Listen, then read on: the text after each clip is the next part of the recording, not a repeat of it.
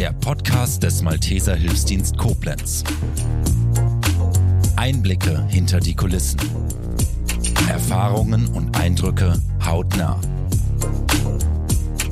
Malteser, weil Nähe zählt.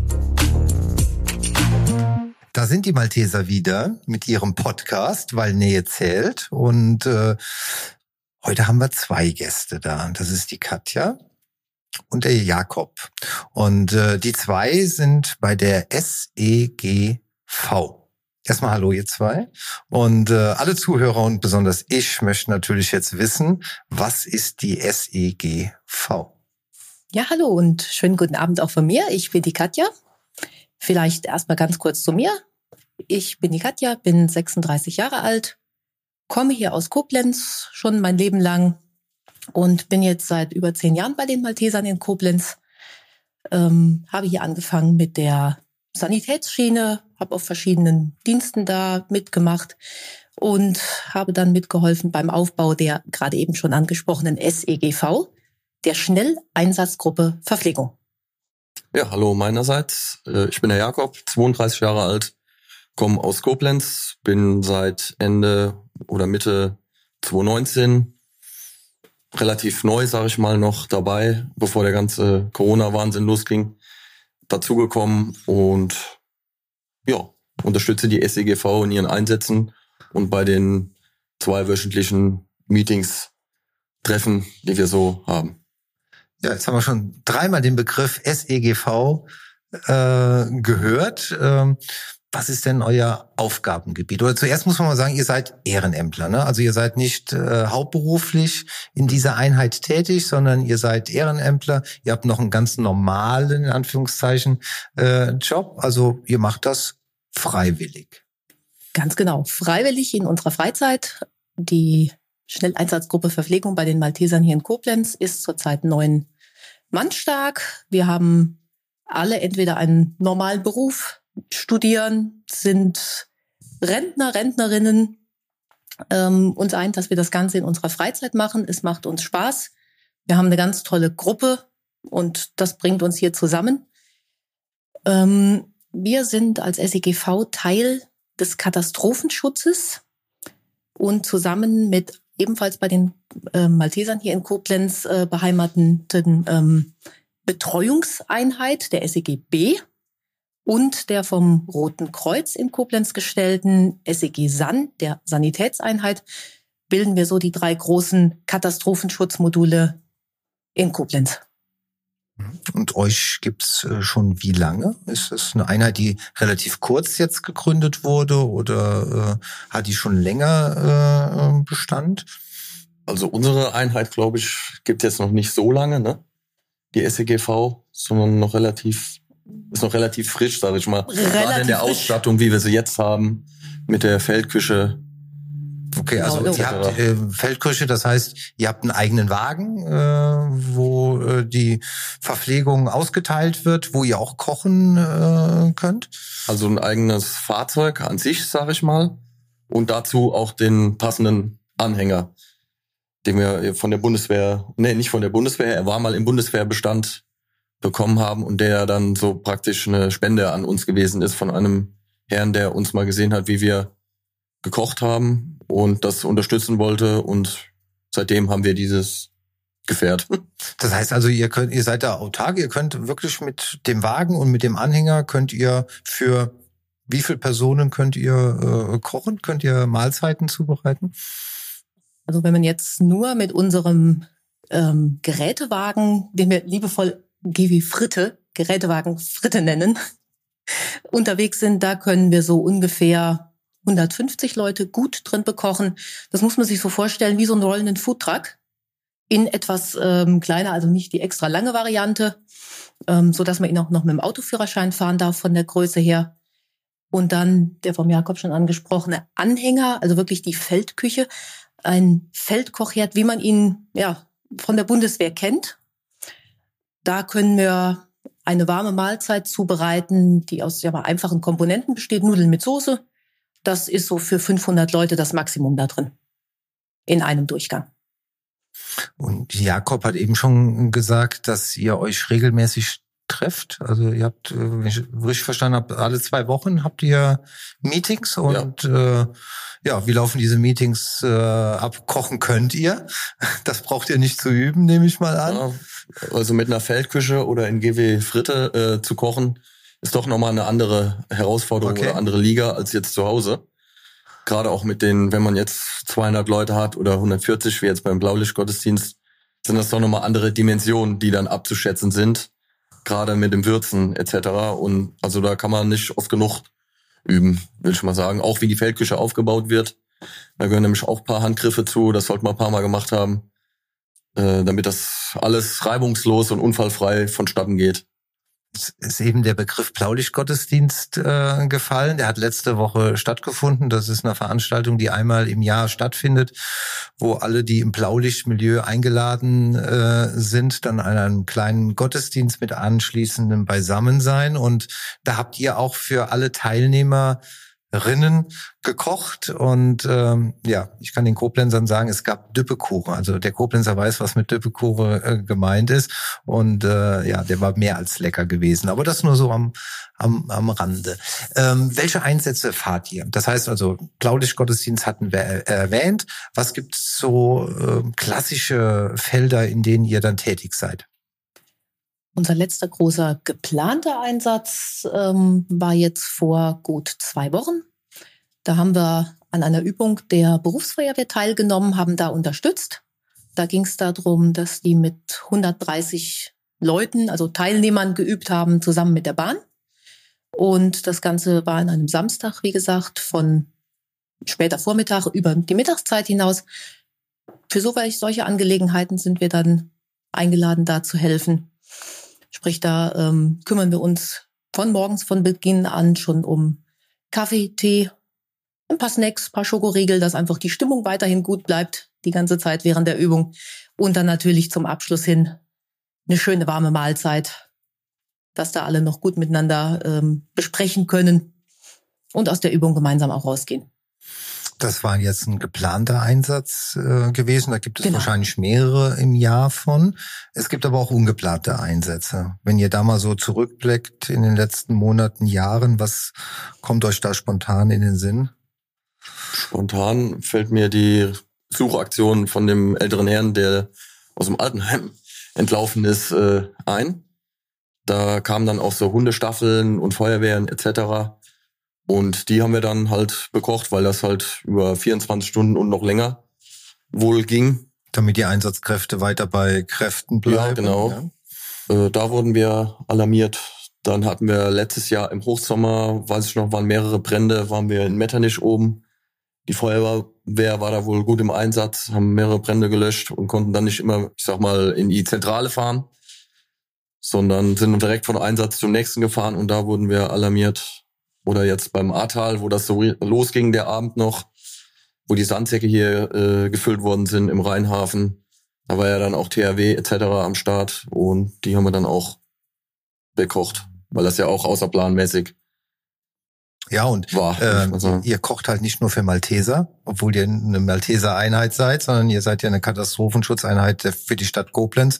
Das heißt, ihr habt natürlich dann auch viel Berührungspunkte äh, mit den anderen Einheiten, ne? ob das von dir angesprochenes THW ist, für die Feuerwehr, äh, für wen auch immer, wer halt gerade äh, Not hat und äh, Unterstützung in Form von Verpflegung braucht. Ganz genau. Also wir sind nicht nur für die Malteser da und auch nicht nur für die Feuerwehr.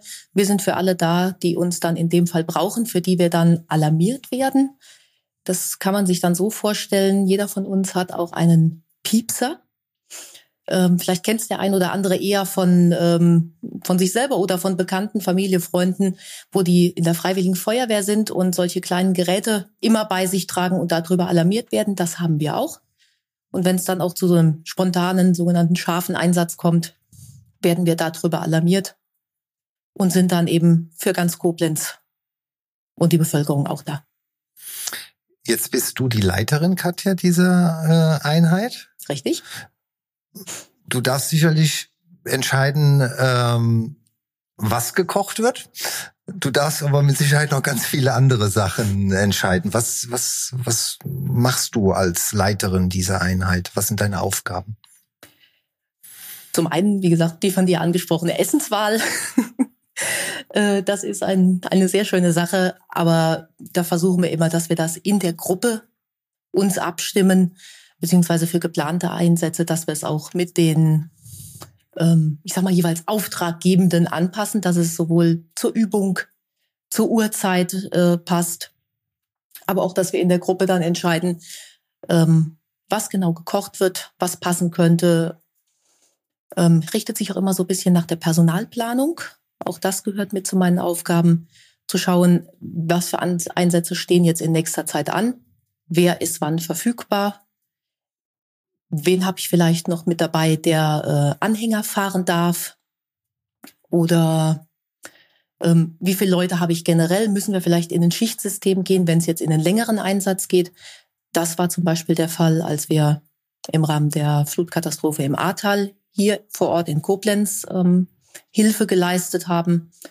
Da sind wir auch dann irgendwann in ein Schichtsystem reingegangen, weil es einfach nicht leistbar ist, dass jeder von uns dann 24 Stunden am Stück hier vor Ort tätig ist. Ansonsten gehört auch zu meinen Aufgaben, äh, den Ausbildungsplan aufzustellen. Okay, Ausbildungsplan, das heißt?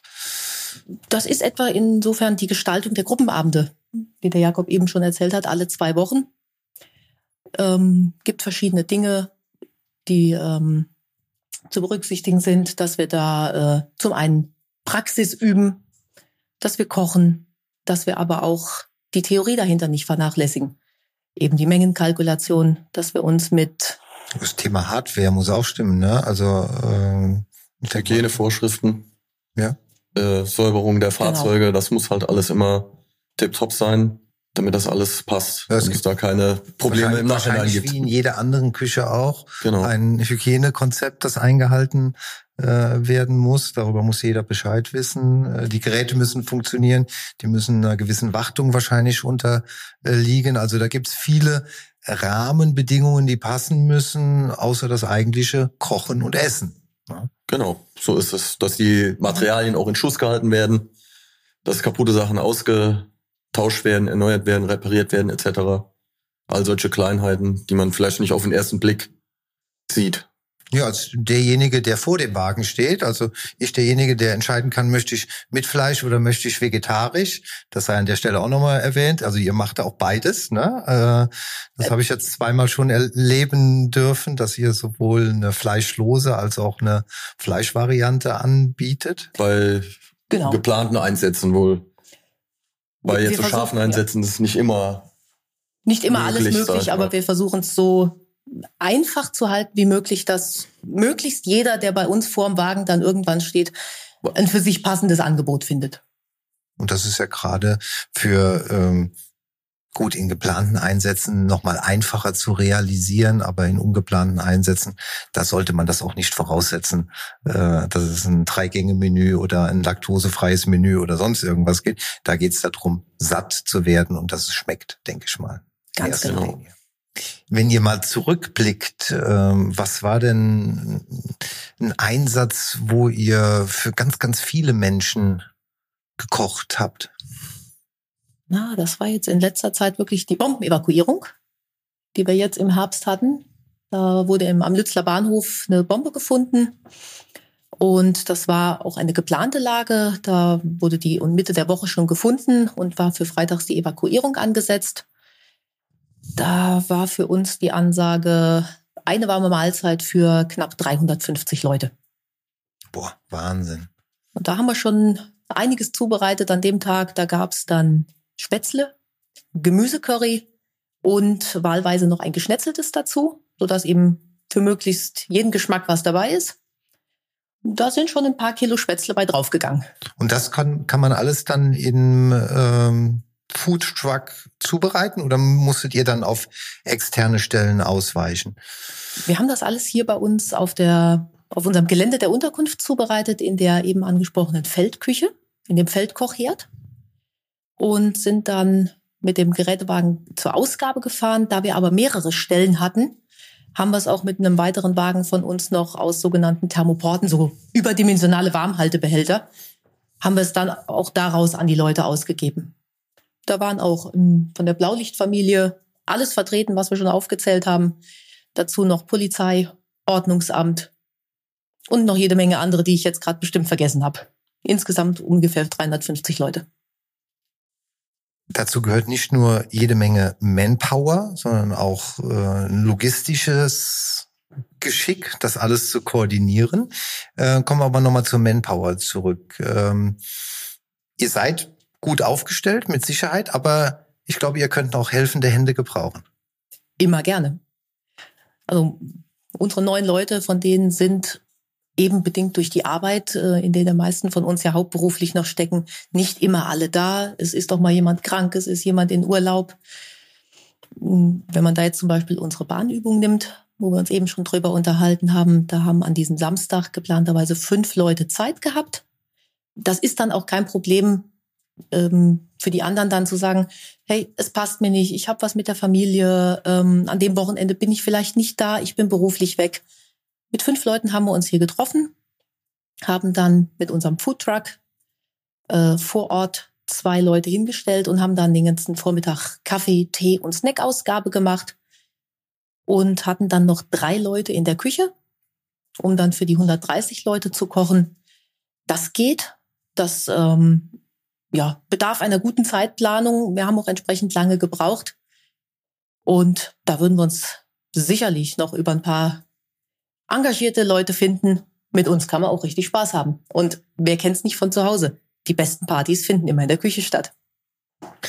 Und wenn man jetzt wirklich im wahrsten Sinne des Wortes Geschmack an, nicht nur an eurem Essen, sondern auch an eurer Arbeit gewonnen hat, äh, und man hat, bringt Begeisterung mit, was sollte man noch so an Fähigkeiten mitbringen, außer Lust mitzumachen? Och, ich denke mal, das wird einem jeden beigebracht. Vielleicht bisschen handwerkliches Geschick, kann nicht schaden, aber auch wenn das auch nicht vorhanden sein sollte, eine Aufgabe wird schon gefunden. Es sind also. immer Sanitäter da, die notfalls auch, wenn genau. man mal nicht so richtig schneidet, vor Ort sind. Okay. Das heißt, äh, man findet euch oder eure Einheit dann äh, entweder auf Instagram bei den Malteser Koblenz oder auf der Website bei den Maltesern Koblenz und da wird man dann automatisch durchgeleitet, durchgeführt und irgendwann landet man dann wahrscheinlich bei dir, Katja, als äh, als Gruppenführerin. Genau. Das war's mit dieser Folge des Podcasts der Malteser Koblenz. Wir bedanken uns fürs Zuhören und freuen uns, wenn Sie auch das nächste Mal wieder einschalten. Malteser, weil Nähe zählt.